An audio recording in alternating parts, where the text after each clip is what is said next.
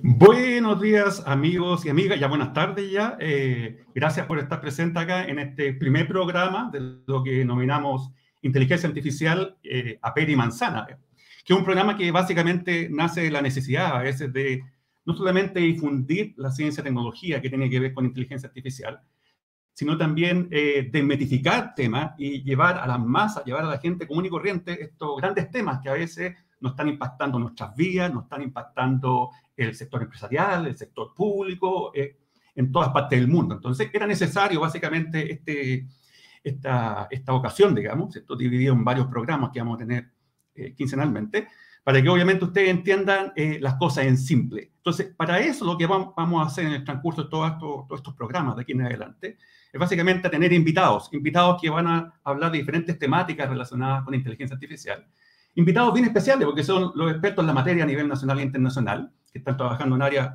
súper específicas y que a veces pueden parecer súper sofisticadas, pero el gran desafío que tenemos es justamente todos esos temas sofisticados que parecen de otro mundo y que a veces la gente se pregunta, bueno, ¿y a mí qué? Digamos, ¿cómo eso me, afecta o me, impacta? Vamos a tratar de llevarlo eh, de la forma más simple posible para que todos ustedes lo puedan, lo puedan entender.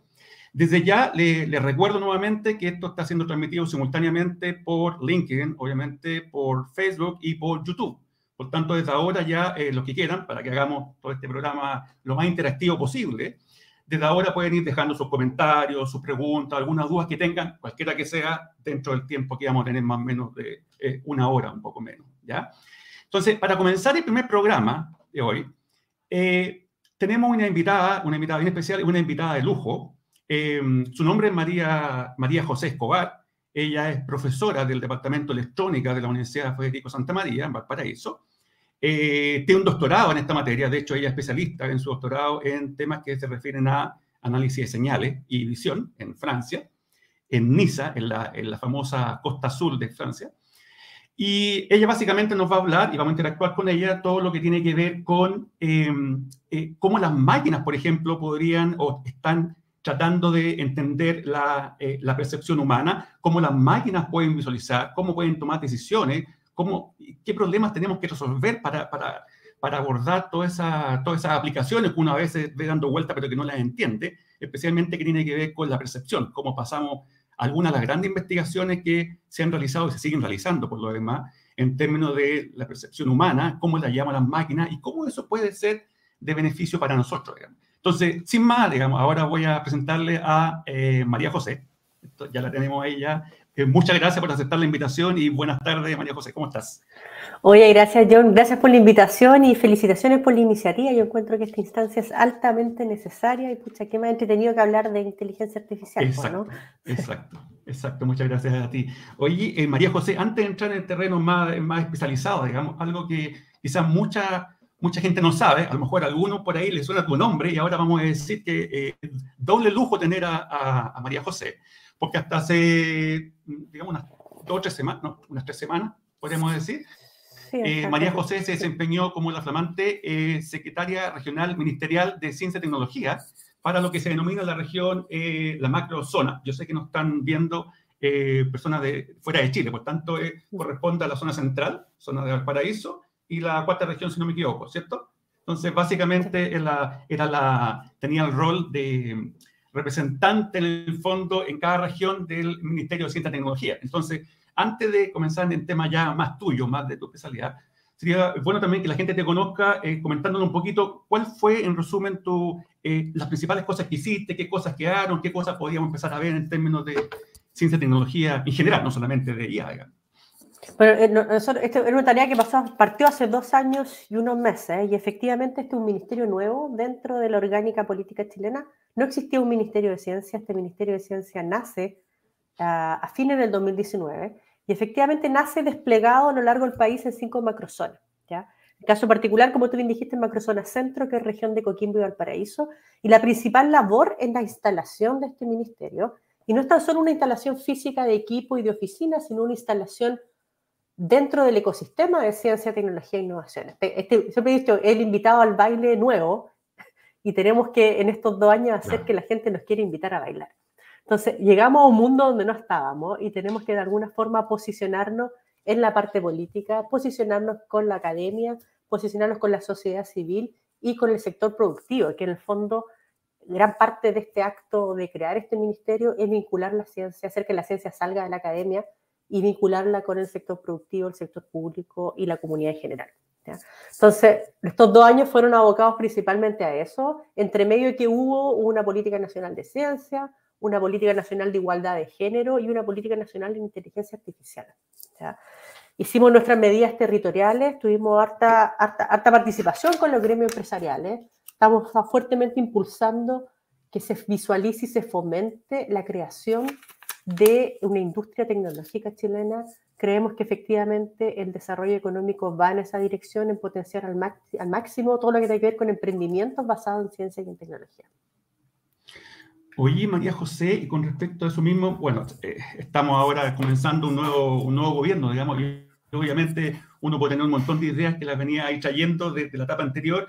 ¿Y qué cosas tú crees que en, general, pues, obviamente cada gobierno tiene sus prioridades, y en particular en ciencia y tecnología, pero tú crees que estas, todas estas cosas que ustedes alcanzaron a hacer muy bien, de alguna forma se podrían mantener en general? Sí, yo creo que hay muy, o sea, primero que hay un traspaso programático de un ministerio a otro. Entonces han habido conversaciones con los equipos de trabajo. Y segundo, que muchas de estas iniciativas no solamente entre nosotros, sino que hay actores de la academia y del mundo productivo que están involucrados. Entonces son ellos mismos también los que impulsan o promueven o invitan a las nuevas autoridades también a continuar con ciertas carteras de trabajo. O sea, los que van a presionar también, digamos, claro, porque si fuera solamente el puro mundo público, sí. cambian los gobiernos, claro, y ahí quedamos medio... Y lo otro es que las políticas nacionales es un buen instrumento de política pública porque van asociados a un plan de acción y ese plan de acción tiene un Exacto. seguimiento. ¿ya? Y ese seguimiento, independiente de la autoridad de turno, tiene que, tiene que realizarse, sí o sí. Exactamente. Oye, interesante. Y ojalá que esto se mantenga. Y tal como tú dices, María José, también eh, hay tantos, tantas entidades involucradas, digamos, emprendedores, empresas, organismos públicos, privados, que esto no tiene otra forma que continuar con lo que se estaba haciendo. ¿no? Digamos, yo creo que no es tan fácil, digamos, como, como otras políticas a lo mejor que se dan, llegar y deshacer y comenzar todo nuevo, ¿cierto? Sí, porque en realidad es, construir sobre aquello que, que ya está. O sea, nosotros logramos instalarnos y ahora usemos esa red para poner las capacidades Exacto. de la academia a disposición, Exacto. no tan solo resolver problemas territoriales, sino que impulsar fuertemente el desarrollo económico de Chile. Exacto, muy, muy bueno porque hace falta. Y además que hay, hay que considerar y quizás recordar a los que están conectados, que, mm, especialmente fuera de, fuera de Chile, que el Ministerio de Ciencia y Tecnología es algo muy reciente en general. Entonces, todo lo que se está haciendo ahora es bastante importante. No había, no había Ministerio de Ciencia y Tecnología hasta el, ejemplo, 2017. No, nació a fines o, del 2019. O después, Nosotros incluso, partimos, exacto. fuimos los primeros. Partió al fin del 2019. Ahí sale el, publicado efectivamente y se oficializa la creación de este ministerio. Exacto, por tanto, es, un, es una iniciativa súper importante para el país. Oye, eh, María José, eh, ahora entrando un poco más en, eh, más en terreno lo tuyo, digamos, yo contaba un poco en general em, que básicamente eh, tu área de trabajo tiene que ver con todo lo que se relaciona a la visión, a la percepción por, con las máquinas, digamos, y también ha estado haciendo trabajo que, tiene, que están en el borde ahí con la neurociencia, en el fondo. Entonces, tengo otras preguntas después, pero partir, podríamos partir de lo más general. ¿Qué es lo que estás haciendo en general para que todos lo puedan entender, digamos, y por, y por qué es importante? Digamos? Claro, bueno, hice, efectivamente tú contaste que fui a hacer el doctorado a Francia, en esta costa mediterránea, un excelente lugar, sobre procesamiento sur. de señales e imágenes. ¿ya? Y ahí me tocó interactuar mucho con el Centro de Neurociencia, que está ubicado en Marsella, también costa mediterránea, pero un poquito más hacia el Atlántico. Y claro, y ahí efectivamente me enamoré de esto, fue una explosión mental, de tratar de eh, entender y visualizar cómo la información visual es procesada en nuestro cerebro.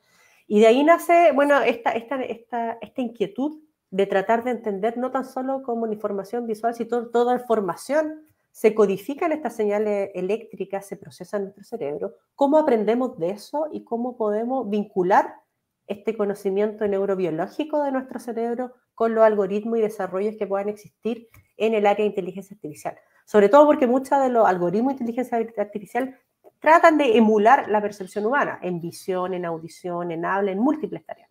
Entonces, o mejor, eh, en vez de estar reinventando la rueda, miremos un poco cómo la biología misma ha optimizado estos sistemas de percepción a lo largo de la evolución y utilicemos algo de ese conocimiento para poder inspirar algoritmos de inteligencia artificial. Oye, María José, eh, bueno, de ahí volvemos al tema de la biología y cómo nos ha ayudado eso, pero en general, y, y algo que tiene más que ver con la motivación, que es especialmente importante ahora, que un poco tiene que ver también con el origen de este programa, un poco para difundir la ciencia y tecnología y para motivar también las cosas que están pasando. Sería interesante saber eh, qué es lo que te motivó inicialmente a enfocarte en el tema de, de, imagen y visión y no otra área, digamos, digamos, qué es lo que te gatilló, qué te entusiasmó o qué viste que te, que te motivó en su momento. Sí, pues esta es uno sí, se puede contar, obviamente.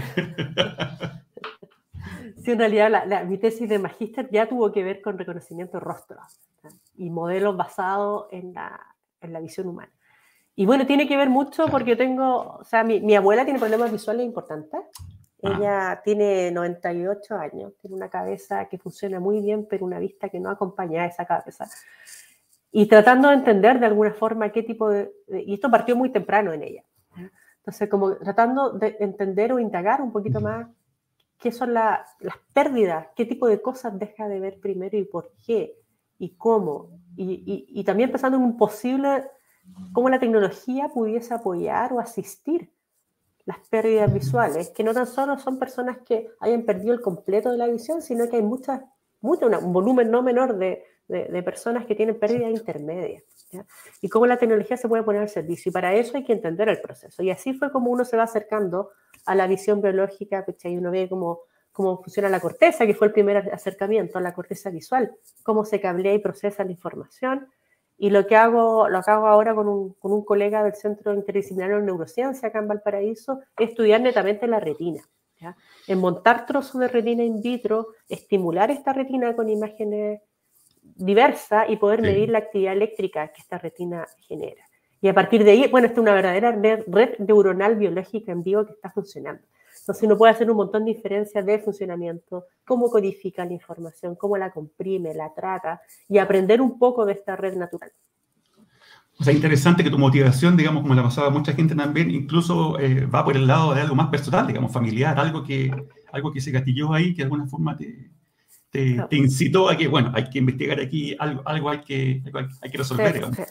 me, me recuerdo incluso de, que, pero era en otro ámbito, digamos, que por ahí leí alguna historia, unos científicos famosos, digamos, contemporáneos, digamos, que estaban investigando una cierta vacuna para ciertas enfermedades y no hicieron nada mejor que probar, probarla con su propia familia, digamos, contra todas las consideraciones éticas y todo, pero, pero muy similar también. Ellos mismos tenían los problemas, y bueno, qué mejor que probémosla nosotros mismos, digamos. Oye, súper interesante, eh, eh, María, José, María José, ¿y qué es lo que nosotros las personas, las personas comunes y corrientes, digamos, podemos aprender, porque una cosa es lo que dice la neurociencia, en cómo el estudio del cerebro, cómo funcionamos como humanos, y otra cosa, otra cosa es cómo traspasamos algo de eso a las máquinas. En términos de cómo entendemos lo humano, ¿qué cosa para el ciudadano común y corriente puede ser interesante saber de eso?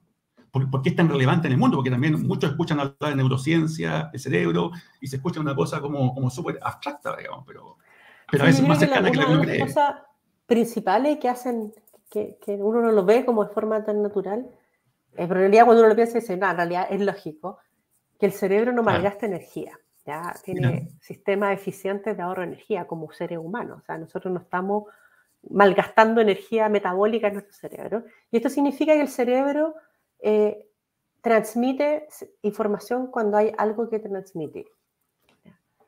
Entonces, cada vez que hay un cambio en tu escena visual, en tu escena auditiva, es cuando hay mayor respuesta de tu, de tu, de tu órgano sensorial. ¿eh? Y luego hay una etapa de adaptación y esa respuesta baja, porque efectivamente no se transmite información donde no la hay. Y es un principio súper básico y que tiene mucho sentido también para la eficiencia de los algoritmos, que yo no voy a estar transmitiendo información donde no la hay. Entonces, y ahí es la segunda pregunta, ¿qué tipo de informaciones para nosotros son relevantes a transmitir? Si yo soy un roedor que me muevo en, en el, en el exterior. ¿Qué tipo de información es importante para mí a diferencia de yo humano que vivo en una ciudad? Son las mismas informaciones que estoy transmitiendo, pero lo importante es eso, solamente transmito información cuando hay algo que notificar. Por lo tanto, es, una, es, una, es un sistema que es completamente asíncrono. No es un sistema que constantemente está enviando cosas, sino que envía, envía cosas solamente cuando hay algo que enviar. Oye, María José, eso, lo que tú estás diciendo automáticamente me, me gatilló algo en mi, en mi cabecita, que fíjate que es algo interesante, porque si uno lo lleva de alguna forma, uno lo proyecta a cuánto eso podría, digamos, eh, pasa, digamos, en, lo, en, lo, en las máquinas, digamos, los computadores actuales, digamos. Fíjate que hay un detalle no menor, porque tú dijiste, claro, eso se activa cuando se necesita. Entonces, ¿qué pasa de repente en muchas aplicaciones que yo creo que la, mayoría ha visto, digamos, que tiene que ver con reconocimiento de voz u otro tipo de, tipo de información, digamos, otro tipo de medio, en que no debe ser tampoco fácil, como tú dices, no siempre se está transmitiendo. Bueno, ¿cómo diferencias, a veces incluso en, computacionalmente, cuando en realidad no estás transmitiendo o cuando en realidad tus espacios, tus silencios, a lo mejor son parte, del, son parte de la misma señal? Por ejemplo, uno, uno, se imagina un sistema de reconocimiento de voz, puede incidir en que alguien habla más rápido, más lento, con cierta entonación, y se puede, me imagino yo, se, se pueden confundir esos espacios donde no se transmite información versus los espacios del retardo, digamos. ¿Cierto? Eh, sí, sí, bueno, hay, hay, lo que se llama es que hay adaptación. Hay, Por ejemplo, si yo te he puesto una imagen blanca y de repente te cambio esa imagen a una imagen negra. Es un cambio abrupto de información. Entonces, en el momento que ocurre esa transición, es cuando el ojo y toda la corteza se activa como loca, ¿ya? porque hubo un cambio gigantesco, algo pasó aquí. Y luego existe una adaptación, que la actividad empieza a bajar de forma distinta hasta que llega a un ritmo basal. ¿ya? La actividad en el cerebro tiene un ritmo basal de funcionamiento y esa, eso se puede inhibir o excitar sobre ese ritmo basal, pero siempre hay un ritmo que está funcionando. y esa es la forma, yo creo, también de discernir. Perfecto, para que lo entiendan. Eh, ¿Qué quiere decir con basal? Para que entiendan todo lo que están escuchando. Para que, que con basal. Bueno, la actividad del cerebro son impulsos eléctricos, que es la señal que transmite de una neurona a otra. ¿ya? Y nuestro cerebro siempre está en funcionamiento. ¿ya? Siempre hay impulsos eléctricos que viajan de un lado a otro y que tiene que ver con nuestros procesos cognitivos y que tiene que ver con nuestra conciencia y los pensamientos internos que podamos tener voluntario o no voluntariamente. Entonces, eso es la actividad basal del cerebro. Es toda esta actividad eléctrica que existe cuando yo estoy en una etapa de reposo, en una etapa tranquila. Perfecto. y cuando hay estimulación externa, por nuestro sentido, nosotros tenemos múltiples sentidos, esa actividad basal se altera. Y se puede alterar aumentando esa actividad basal o disminuyendo, dependiendo, obviamente, si hay excitación o inhibición. Entonces, en realidad responde, este cerebro se modula a lo que está pasando fuera, pero estos órganos sensoriales son los que efectivamente transmiten cuando hay algo que transmitir. Por ejemplo, estos sensores de la piel, hay una actividad basal, pero yo no voy a mandar información a menos que alguien me toque alguna parte del brazo, por ejemplo. Exacto, exacto. Oye, eh, María José, lo otro también que yo creo que, eh, porque obviamente la gente está reunida acá pensando en los temas de, de IA, digamos, de inteligencia mm. artificial y cómo, cómo, las máquinas hacen todas estas cosas, pero evidentemente lo que uno empieza, empieza a entender cuando te escucha es que hay una, hay una visión que tiene que ver con el estudio del fenómeno propiamente tal, fenómeno natural en humano, en este caso, ¿cierto? Y otra cosa muy diferente, otra historia, es qué es lo que pasa con la máquina. Yo me imagino como en muchas otras áreas, las simplificaciones son son, son tremendas, ¿cierto? ¿Qué pasa en visiones? Porque yo, yo creo, y también he leído, que mucho avance súper interesante, pero no es llegar y, y, llevarlo a la máquina tal, tal como película de ciencia ficción, digamos, ¿cierto? Claro. El, eh, bueno, en la máquina, yo, no, sé, la, la, audiencia que tan familiarizada, yo visto preguntas también que pasaban de distintos. Sí, aquí estoy viendo algunas han pasado, que son muchas. Sí, hablaban de como de, de algoritmos de inteligencia artificial. vamos a llegar a eso, vamos a llegar a eso. Vamos a llegar a eso.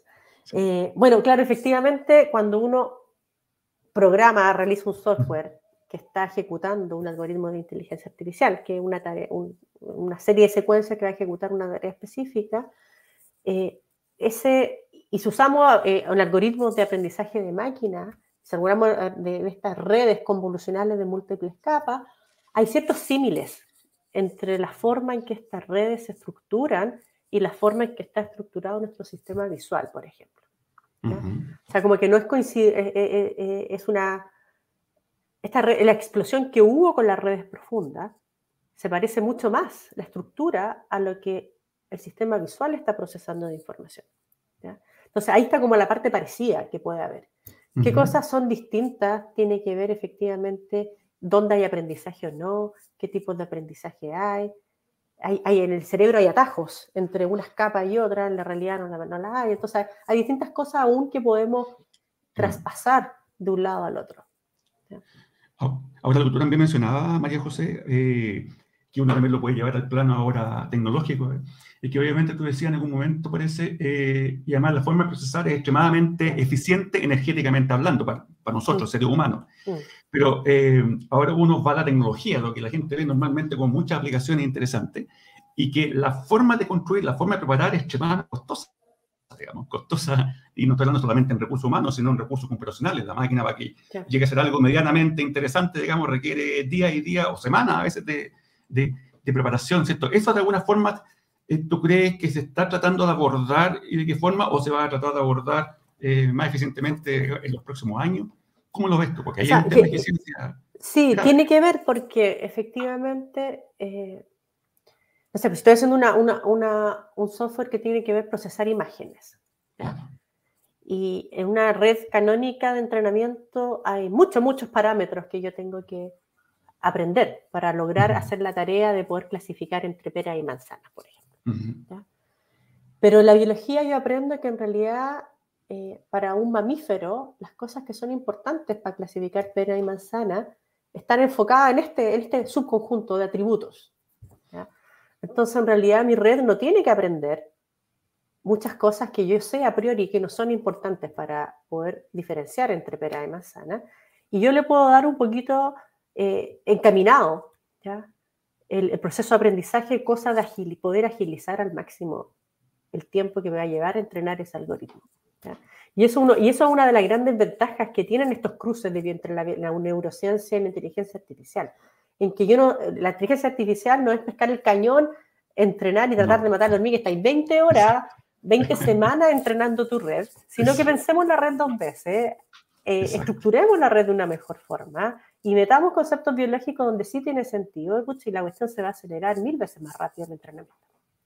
Exactamente. Oye, eh, eh, María José, y dentro de todo eso, porque es una, lo que estás conversando es un campo bastante amplio, bueno, de hecho la neurociencia en general es un campo bastante, bastante amplio que estudia muchos fenómenos, no solamente percepción, motores, muchas cosas que pasan en nuestro cerebro. En particular, ahora haciendo la bajada de lo que tú estás trabajando, ¿cuáles son los principales temas, digamos, para que entienda la gente lo que tú estás tratando de, digamos, resolver, digamos, en qué, en qué temas estás tratando de bueno, y con respecto al otro, una última, una última, cosa. Una, una, tiene que ver con la estructura de tu algoritmo y lo otro tiene que ver cuáles son los principios para O sea, la energía, por ejemplo, algo que como ser humano no importa, pero también maximizar la información que se transmite. Y eso, hay toda una línea también de inteligencia artificial que aborda eso. Efectivamente, cómo entreno de manera de que no tan solo me clasifique bien, sino que estoy maximizando la información que estoy transmitiendo sobre el proceso que estoy estudiando. Entonces, eso también es algo que tiene una inspiración biológica fuerte. Y con respecto a lo que estoy, eh, bueno, seguimos estudiando la retina, ya eso es un proceso que la retina eh, de un mamífero son cinco capas de células, entonces es una verdadera red neuronal, donde no tan solo se hace transducción de luz a, electricidad, sino que hay un montón de cómputos prehechos sobre features visuales que estoy mirando. Hay células, por ejemplo, que características visuales, hay que ven contrastes de colores, otros que ven movimiento en una u otra dirección, cosas que se acercan, que se alejan, entonces ya hay precodificadas muchas cosas y entender qué tipo de, de, de, características son las que me importan es importante para poder transmitir y traspasar eso a algoritmos de inteligencia artificial. ¿ya? Si quiero hacer un sensor visual para un robot, y que este robot se mueve en un ambiente exterior o en un ambiente cambiante, quizás es mejor colocarle a ese robot sensores que se asemejen a cómo los mamíferos están procesando la información visual. Entonces, una cosa tiene que ver con eso y lo segundo eh, tiene que ver también un poco con la robótica y cómo el robot como plataforma me ah. ayuda a poder probar algoritmos que tengan que ver efectivamente a cómo mi interacción con el entorno me facilita a la hora de poder eh, tomar decisiones o entrenar ciertos algoritmos de inteligencia artificial. Y ahí, bueno, eh, esto antes de irme al ministerio habíamos postulado un proyecto de, de, ANIT para la compra de un robot humanoide que nos llegó a principio de año, un robot que se llama iCap, y un humanoide que semeja a un niño de 3-4 años, eh, tiene sensores de tacto en todo su cuerpo, tiene una cabeza, habla. Es bastante carito, paréntesis. Sí, sí, sí. De hecho, el único que existe en América, en América completa existen dos. Uno en América del Norte uno en América del Sur. Y el resto está en Europa. Creo que el hemisferio sur es este, el único que hay. Entonces, una plataforma única que nos va a permitir probar una serie de algoritmos eh, que mejoren de alguna forma la eficiencia de, esta, de las cosas que uno puede hacer por inteligencia artificial.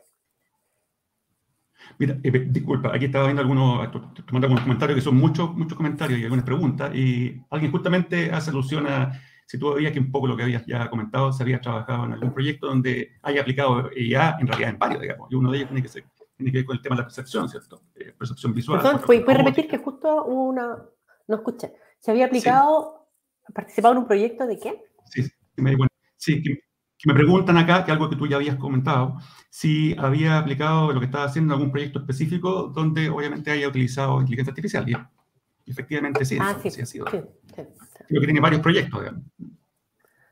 Entonces, efectivamente, en, aprendizaje reforzado, o tiene un agente autónomo que se mueve por cierto escenario, eh, reemplazar su sistema visual, que es una red neuronal canónica con muchos parámetros a entrenar, por algo que venga inspirado en la biología, eh, es una ventaja muy, muy fuerte.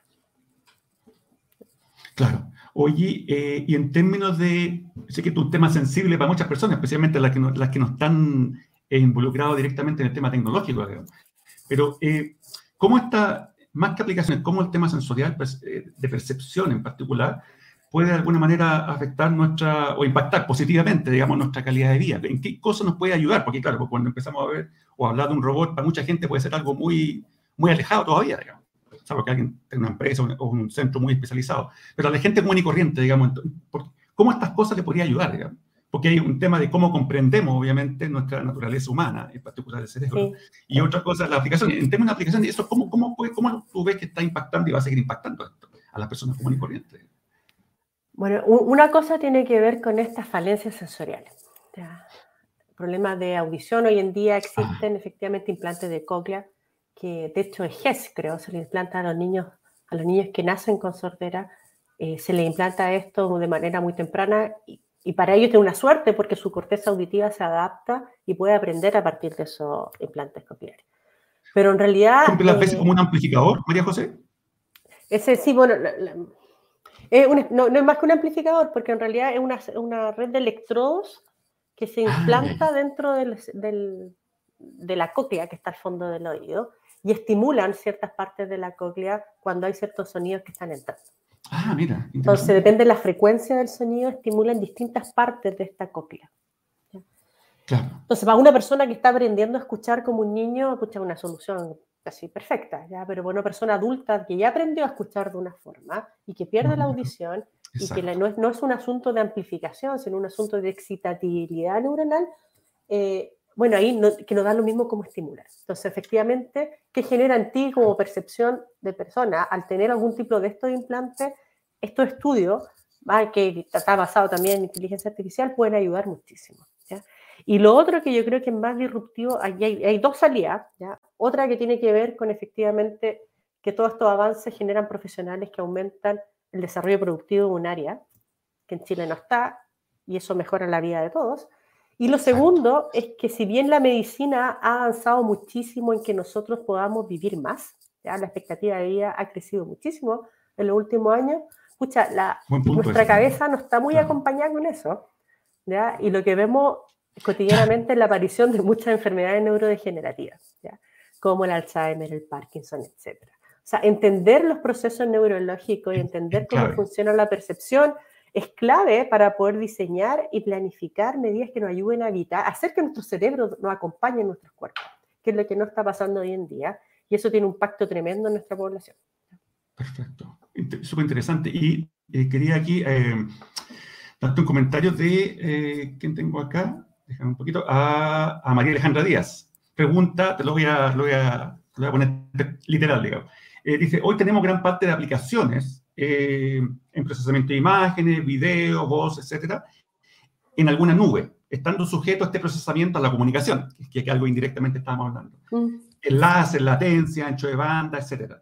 Entonces, ella dice, en este contexto, ¿qué recomendaciones hay para convivir con esto sin afectar las soluciones que tengamos con ella? Buen punto. Eso fue buena pregunta. ¿Puedes repetir la, última parte? A ver, e, la última parte de la pregunta, propiamente tal, digamos. Dice, en este contexto, ¿qué recomendaciones hay para convivir con esto, esta latencia, otros problemas, sin afectar las soluciones que tengamos con IA? Ah, yo creo que ahí, eh, primero, darse cuenta que no toda solución con IA se puede implementar en la nube. Y es una tendencia mundial que existe, que son estas computaciones de borde, el edge computing, que es necesario tener, o sea, no tan solo servidores locales, sino que muchas soluciones hoy existen dispositivos electrónicos que corren algoritmos de inteligencia artificial y es toda una línea de desarrollo y muchas soluciones pueden perfectamente correr en estos dispositivos. Yo creo que eh, en el fondo eso, no toda solución puede ser efectuada en la nube, porque efectivamente eh, hay, hay, parámetros que uno no tiene control. Eh, la latencia muchas veces depende de conexión a Internet no tan solo local, sino que puede existir en otras partes del planeta. Entonces, dependiendo de la solución, por ejemplo, yo no pondría un algoritmo de inteligencia artificial que controle algo en mi automóvil y que corra en la nube. Para ah. eso necesito un hardware dedicado que corre este algoritmo de inteligencia artificial y que corte. En el fondo eso, es diversificar la forma en que implementamos el algoritmo de inteligencia artificial dependiendo dónde va la aplicación. Bueno, bueno, de hecho, fíjate, y, con lo que me estabas comentando, me, recordé de los primeros casos que había por ahí por fines de los años 70. Eh, sí, fines de 70, mediados de los 80, los primeros experimentos que se hicieron con vehículos no tripulados, y no eran en el mundo civil, eran en el mundo militar, eran, eran mm. tanques autónomos. Y los sistemas de visión tenían esta latencia que llegaba a tal punto que obviamente producía, por ejemplo, que entre otras cosas, la cantidad de procesamiento era tal que no podías andar a más de 50 60 kilómetros por hora. Entonces, claramente, hay, hay, todavía, en muchos casos. Entonces, obviamente, ahí hay un impacto directo en el que la comunicación y todo, todo el procesamiento, obviamente, te está impactando directamente en la realización de la tarea propiamente tal, ¿cierto? Yo creo que eso está pasando. Sí, pues, hay, hay, cómputos que tienen que hacerse de forma local. Claro. Oye, y lo otro acá, tengo eh, eh, más preguntas acá. Em, claro, eh, ah, eh, tengo a Carlos Erieses. Dice, ¿cómo creo que aplican los criterios de ética en IA? Yo creo que vamos a bajar la ética en IA en particular a temas de percepción. La ética en IA en proyectos que podrían llegar a afectar la visión de una persona. Interesante. Digamos, ¿qué consideraciones hay ahí? A lo mejor que te ha tocado ver o que se vislumbra o que puede venir, digamos. O sea, lo que... Sí, yo creo que hay, varias cosas. Primero, o sea, a nivel legislativo, bueno, antes de entrar al análisis de la nueva constitución, hubo toda una reforma constitucional que tenía que ver con el neuroderecho y, y que se aprobó la inclusión de un derecho fundamental. María José? María José, disculpa, sí, en el fondo, la, tecnología, el impacto tecnológico, científico-tecnológico, sobre todo en temas neuronales, eh, tiene que estar siempre al servicio de las personas y no generar eh, problemas a las personas. Entonces, eso apareció, fue una reforma constitucional y aparece en el artículo 19 de forma explícita, por primera vez, que la ciencia y la tecnología está hecha para el bienestar de las personas. Segundo, el tema legislativo está la ley de Ricardo Soto, que también aborda el tema del impacto de la tecnología en la salud de las personas. Y hay sanciones específicas, sobre todo con todo lo que ver con dispositivos médicos. Y tercero, en, cuando uno realiza algún tipo de, investigación que, que, involucra individuos, ¿ya? ya sea individuos animales o individuos personas, eh, hay que pasar por un comité de ética que son bien estrictos. ¿ya? Dependiendo la universidad, dependiendo, eh, se pasa por una aprobación de un comité de ética que de alguna forma vela que dicho experimento, dicho estudio, dicha investigación se está hecho de acuerdo a la norma de la ley y de manera a resguardar la ética de las personas. Oye, ahí hay, un tema, me parece que tuvimos algún desfase en la comunicación. Eh, sí, hay un tema interesante. Sí, sí, no sé tampoco cuál es. Eh, hay un tema interesante también que se ha dado, porque quizá, bueno, quizá muchos no sabían esta ley que está mencionando eh, María José, que se llama la ley de los neuroderechos, ¿cierto? ¿Así se llama? A la neuroderechos, sí. esa ley se dividió en dos. Una reforma ah. constitucional que mete este, este, en el artículo 19, mete esto que la, tecnología, el desarrollo científico-tecnológico está al servicio de las personas y debe resguardar su integridad ante todo. Y en un proyecto de ley que ese todavía está en el Congreso dando vuelta y no, no ha salido todavía. Ah, ya, ya. O sea, pero, la primera parte ya está aprobada. La primera parte sí, porque e, eso ya está en la constitución actual. Mira, interesante. Y de hecho, bueno, para los que no sabían, obviamente esta, esta ley obviamente que protege nuestros derechos también, pero a nivel eh, neurológico, digamos. Eh, además, menora que, eh, de hecho, creo, si no me equivoco, por lo menos hasta hace algún tiempo era el primer país que lo hacía. De hecho, fue a tal punto que el gobierno del presidente Biden en Estados Unidos pidió asesoría al Congreso de acá sobre la ley que estábamos implementando, la, que inicialmente era una, que, la, que era la ley de, de neuroderecho. Pero parece que fuimos bien pioneros en eso, parece María José, ¿cierto? Sí, bueno, efectivamente fue eh, súper pionero en, llevar esta ley. Esta ley fue impulsada por la Comisión Desafío del Futuro del Senado, ¿ya? Y que tiene que ver efectivamente que en inteligencia artificial ha habido mucho avance, al nivel de neurociencia también ha habido mucho avance, entonces efectivamente cuando juntamos el conocimiento de la neurociencia con la inteligencia artificial aparecen ciertas alarmas, ¿ya? ciertas alarmas que tenemos que resguardar, que dicho avance esté orientado a siempre proteger la integridad de las personas y que no se genere una amenaza. Y esa amenaza puede ser a nivel de individuo a nivel de sociedad. También todos hemos visto lo que pasó con Cambridge Analytics, los sesgos que ocurren en las redes sociales con los fake news. Entonces, en realidad hay mucha... Y, pero todo se basa en lo mismo, que la ciencia y la tecnología tienen que estar al servicio de las personas y proteger su integridad. Exacto. Oye, y con respecto a lo mismo, y y quizá es un cruce entre lo ético, lo, lo tecnológico y lo, lo, reglamentario que estamos hablando. ¿Qué opinión te merece? Eh, y aquí también hay que desmitificar algunas cosas, digamos, pero ¿qué opinión te merece los lo, experimentos que a veces acostumbra a mostrar? Digo, mostrar más que hacer este caballero Elon Musk, especialmente con, con, con los chimpancés. Y en particular en temas de, de, digamos, de impacto directamente cerebral. Digamos. No sé si has visto los casos, digamos, que Sí, y no, es el único, hay harta gente lo que está haciendo es, como controlar por un joystick el comportamiento de un animal, dado que sabe qué tipo de señales eléctricas es las que le tiene que enviar. ¿ya? Eh, no, o sea, me parece, eh, es algo que no, no, tengo, o sea, me parece terrible, pero no tengo una... una, una, yo, yo, claro, te miraba la cara preguntante y ya sabía la respuesta ya, que me iba a gustar, digamos. Y, sí, y tampoco no me queda muy claro qué, cosas como humanidad podemos hacer. Por más que hagamos acuerdo y cosas por el estilo, no me queda muy claro qué más podemos hacer para evitar que haya alguien que siga haciendo este tipo de, de experimentos. Claro, porque están en el marco de, como bastante eh, consideraciones éticas en eso, digamos.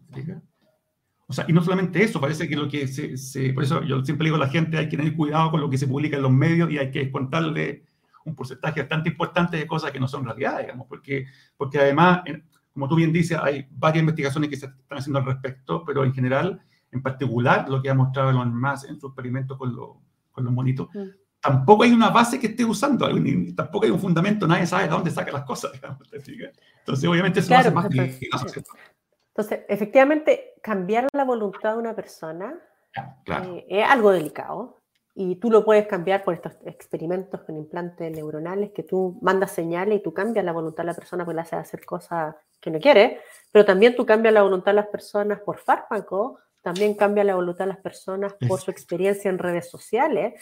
Entonces, ¿hasta, qué punto indagamos, protegemos? ¿Hasta qué punto cuestionamos eso? ¿Está todo prohibido o no? ¿Qué cosas sí? ¿Qué cosas las podemos discutir? Eh, ¿Cómo protegemos legislativamente esos efectos en nuestra sociedad, en nuestro individuo? Entonces, es un tema que efectivamente aparece en los neuroderechos como, como punta vía inicial de la discusión, pero es una discusión que aunque hay que tener y probablemente traspase este tema de los neuroderechos. Exacto. Oye, eh, María José, este tema da para en realidad porque tiene muchas consideraciones. Alguien así, más de una persona hacía las preguntas y en realidad sobre la ética y en realidad tiene bastante consideraciones más que las que uno se imagina. Y de hecho, con respecto a eso, fíjate que, eh, que quería hacer el siguiente ejercicio que quizá a lo mejor no es muy, no es muy descabellado. De hecho, me parece haber escuchado en algún momento un estudio que se estaba intentando hacer algo similar. Haga un poco de, de ciencia ficción, digamos. ¿Y qué pasaría si esto mismo, de, ya que lo estamos haciendo con el, supuestamente con el, con el monito, ¿cierto? Que, las, que le generamos cambios conductuales. Y si esto básicamente ahora llega al humano, obviamente en Chile estamos protegidos, supuestamente por la ley, de neuroderecho, llega al humano y que te puede hacer modificar incluso tu conducta política, tu intención. O sea, que alguien podría y, eso, y, eso, las redes sociales sí lo hacen, sesgan y cambian. a nivel de percepción, digamos, incluso de, digamos, a nivel del, digamos, de la, toda la patata digamos, eh, no sé, que, que, inserta algún chip, alguna cosa por el estilo, digamos. Sí, pero no, no, es muy lejano porque hay, hay un tratamiento para el Parkinson se llama Deep Brain Stimulation, que se pone un electrodo muy profundo en el cerebro y se estimula eléctricamente. Y eso hace efectivamente que los pacientes de Parkinson calmen los temblores y se sientan mucho mejor. Pero si uno le pregunta a estas personas, eh, muchos han declarado que si bien se sienten mejor, eh, se sienten muy extraños, como que no se reconocen a ellos mismos. Como ah. que cambian la, la, personalidad de las personas también. Claro. Entonces, algo que va como una solución tecnológica a un tema puntual genera efectos colaterales, que en este caso son no intencionados, por lo que tú estás hablando recién, son intencionados. son intencionados, claro, claro, pero que cambian la conducta de las personas. Que cambia, exactamente. Sí, hay testimonio de gente que se pone más agresiva o no, se cambia completamente la conducta de las personas. Exacto. Oye, aquí tenemos una pregunta también, otra pregunta de Loreto Arriagada, que nos dice, aparte de lo que eh, estás, eh, tú, digamos, José, trabajando, eh, ¿qué avance hoy desde, el punto de vista de la IA, ya, no solamente el punto de vista puro de neurociencia, en el mundo sobre deterioro cognitivo de las personas? Algo que puedas recomendar para leer, incluso. Algún material para la gente que no está metida en esto. Ah, para leer, eh, bueno, hay, hay otro artículo que tiene que ver efectivamente, deterioro cognitivo, para detectar deterioro cognitivo, porque hay, hay otro artículo de gente que por los, por los teléfonos ¿ya? puede detectar a priori, por las trazas de las, tus movimientos, si un paciente va a poder desarrollar Parkinson o no. Hay estudios que van en esa línea y por la información de los teléfonos. Entonces, ahí hay inteligencia artificial, porque en realidad no basta la traza del teléfono, esa señal tiene que pasar por un proceso de entrenamiento que te podría decir o pronosticar si vas a tener alguna enfermedad de Parkinson o no. Y también por el lado positivo de qué es lo que la inteligencia artificial puede traer para, para la enfermedad neurodegenerativa, está toda la parte que tiene que ver con la aumentación cognitiva, de cómo estimular sensorialmente a las personas de manera que aumenten su memoria o aumenten distintos procesos cognitivos. Y, con la, una, una, muchas de esa línea tiene que ver con la estimulación durante el sueño. El sueño es clave. Las personas que duermen bien eh, tienen un buen futuro en su Cuando se empieza a alterar el sueño, en realidad empiezan a pasar distintas cosas que son nocivas para nuestro, para nuestro cerebro. Por lo tanto, mejorar la calidad del sueño mejora la memoria y mejora muchos muchos aspectos de la salud. Y hay estimulación sensorial que ayuda a mejorar la calidad del sueño y ayuda a mejorar un estado del sueño específico que tiene que ver con la sincronización de memoria y eso al final del día lo que obtiene es que tú mejoras tu capacidad de memoria utilizando estos sistemas de aumentación cognitiva. ¿ya? Eso también hay varios ejemplos de cosas que hacer. Está todo aquí en investigación. Yo no, creo que no existe producto comercial asociado a ese tipo de investigaciones porque no sé tampoco no queda claro cómo va a ser la evaluación ética y normativa de cada uno de estos claro, Está abierto todavía todo este tipo de problemas. Está abierto, porque no sabemos qué efectos colaterales puede producir. Está abierto, mejora esto, pero te puede empeorar otra cosa. Exacto. Oye, María José, tenemos eh, otra pregunta también de René Martínez. Dice, doctora, ¿cuáles serían los tópicos que usted enseñaría para la enseñanza media, por ejemplo, para nuestra enseñanza secundaria, para los que nos están escuchando fuera de Chile, de tal forma que los futuros profesionales la IA particularmente para el liceo o escuelas técnicas. ¿Qué cosas tú crees que ahí podrían ser importantes? ¿Para inteligencia artificial? Sí. Y, y relacionado con lo que estás haciendo tú también, obviamente. Sí, o sea, bueno, además de aprender a programar y, y, tener algoritmos de inteligencia artificial, yo creo que es fuertemente necesario tener clases de sociología, filosofía o ética. O sea, no podemos tener desarrolladores tecnológicos sin ni siquiera reflexionar y evaluar el impacto que esos desarrollos van a tener en nuestra ciudadanía. Entonces, yo bogo fuertemente por un crecimiento en la humanidad, en conjunto que acompañe a este desarrollo tecnológico. Súper interesante. Yo creo que bueno, el tema de las consideraciones éticas eh, es algo que se ha dado muy recientemente y cada vez está cobrando está cobrando más importancia, especialmente por muchos problemas, a lo mejor mucha gente no sabe, pero muchos problemas que ya se han generado, incluso que han generado dificultades no menores a empresas y a organismos de diferente índole, digamos, a través del mundo. Entonces, esto no es algo que, que alguien se esté preocupando la ética porque tiene que hacerlo per se nomás, sino es algo sumamente delicado, digamos. Y, y, lo otro también que preguntan por acá, eh, mira, interesante, eh, Mauricio Ramírez, dice, pregunta para María José, dice, el rol de la inteligencia artificial en la medicina, en términos de lo que estabas hablando tú eh, antes de la enfermedad. ¿A qué escenario posible nos puede llevar para cura de enfermedades. Qué interesante. Cura de enfermedades. Porque al momento, claro, mucho se habla de detección, diagnóstico. ¿cierto? Sí, detección, diagnóstico para... ¿Cierto? Análisis de imágenes para detectar si alguien tiene COVID. Pero ¿qué pasa con, con la cura? ¿Cómo lo ves tú ahí? Ahí yo me pongo un ejemplo que me viene a la memoria. Obviamente, yo creo que esto uno, ni siquiera imagina todas las salidas, posibles salidas que puede tener. Sí, es un mal. La misma gente que hizo, eh, que traje en DeepMind y que hizo este. la empresa de Google. El, jugador de, de, Go, artificial, de el, de StarCraft, el que este videojuego también hay una. Hizo el AlphaFold. ¿ya? Y AlphaFold tiene de alguna forma predice cómo una cadena de aminoácidos se va a plegar para formar una proteína. ¿Ya? Y eso es algo que sin inteligencia artificial es casi imposible, o, una, un algoritmo no converge. ¿ya? Y hoy en día la cantidad de, diagnósticos médicos, hay toda una rama de la medicina que se está abriendo a tratamientos que tienen que ver con proteínas para curar muchas enfermedades. Entonces yo creo que ahí se abre una ventana que antes no estaba explorada. Y efectivamente, dado que puedo predecir más o menos cuál va a ser la estructura proteica de esta cadena de aminoácidos, puedo diseñar tratamientos basados en esto que puedan atacar distintos tipos de enfermedades. Por tanto, desde ese punto de vista, obviamente, DeepMind, digamos, con estos desarrollos de AlphaFold, está abordando problemas casi de, impacto, impacto mundial, digamos, digamos sí, exactamente. En el fondo es lo que muchos científicos han estado años tratando de descifrar, digamos, cómo, cómo se comportan las proteínas y ahora por fin tenemos ya algo que nos permitiría, por ejemplo, desarrollar, como tú bien dices, o diseñar eh, Claro, puede que no sea exacto, pero al menos te da un, nicho donde buscar y, mejorar y perfeccionar la técnica que estás haciendo. Sí, y fíjate que relacionado con lo mismo, incluso algo que va un poquito más allá también, eh, Freddy Stralevic pregunta, ¿la fusión máquina-ser humano mm. creen que será una realidad en los próximos 50 años?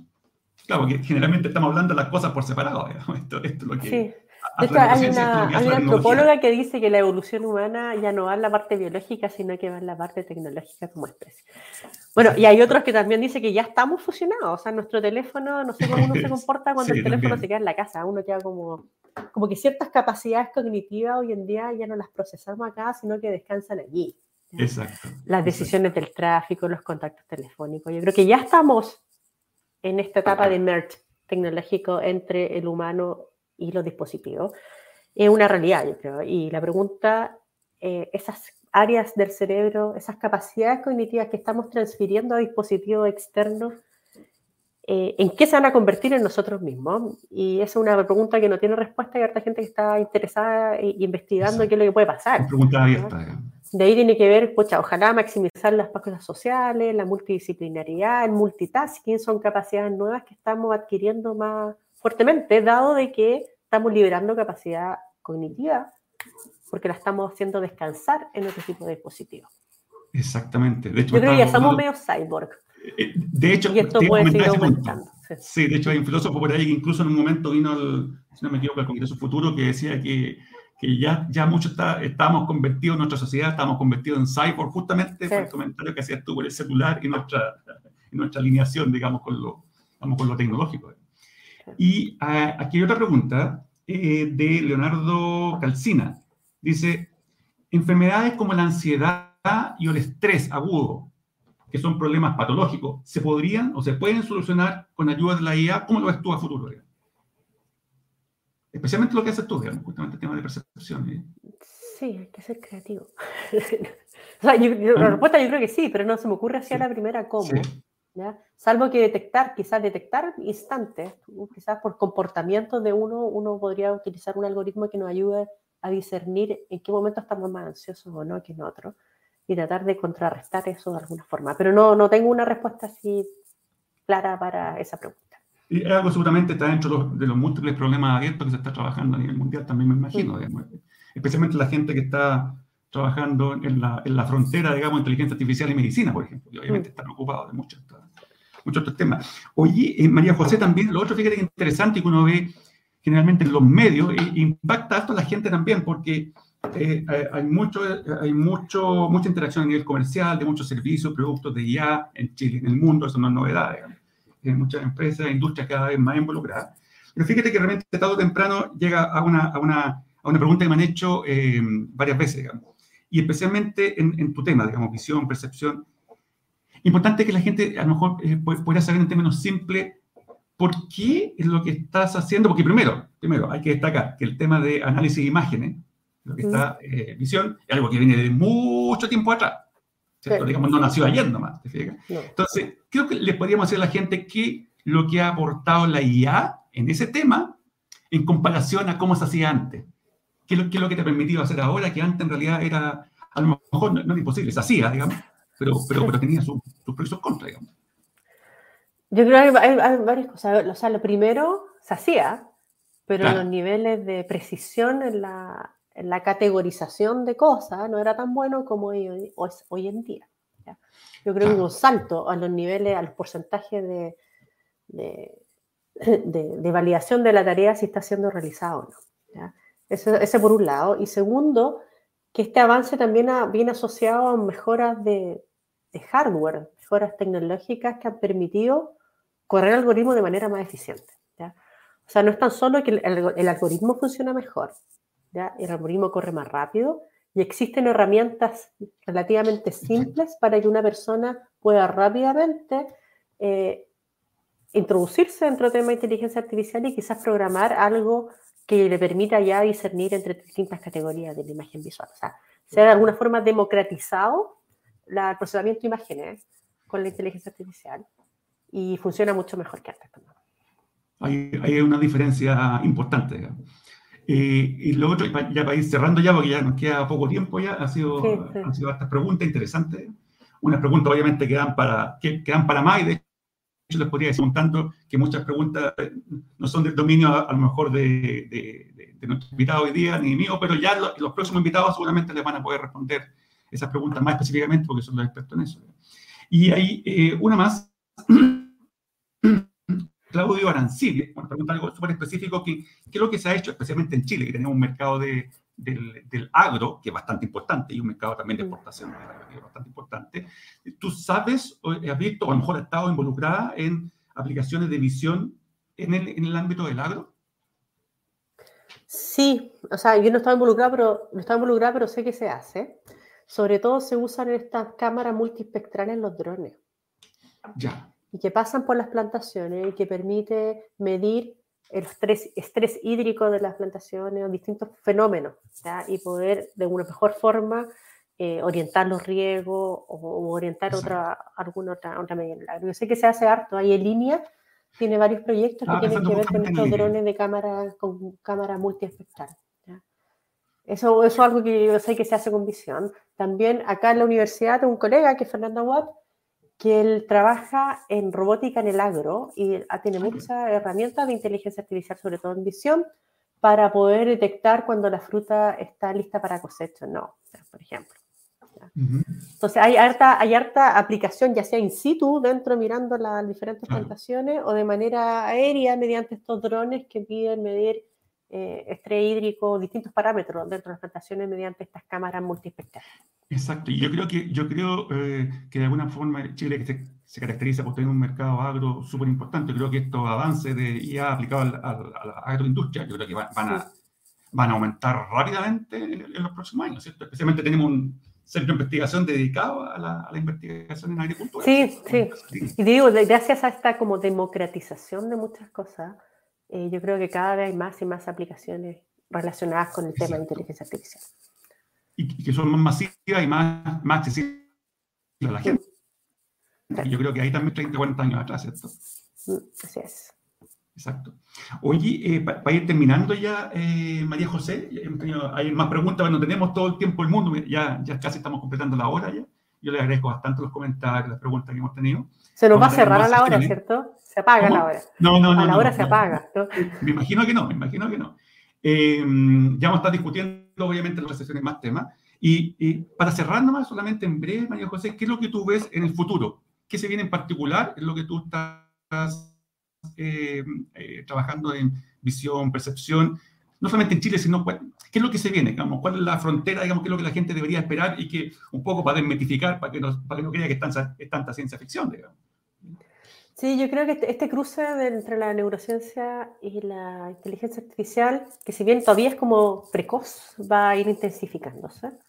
yo creo que eso es algo que va a pasar.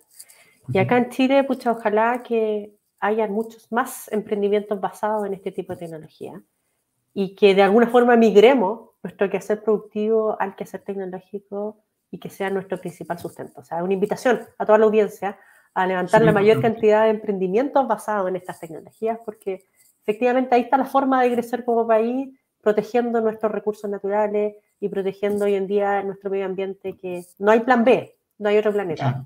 no hay opción.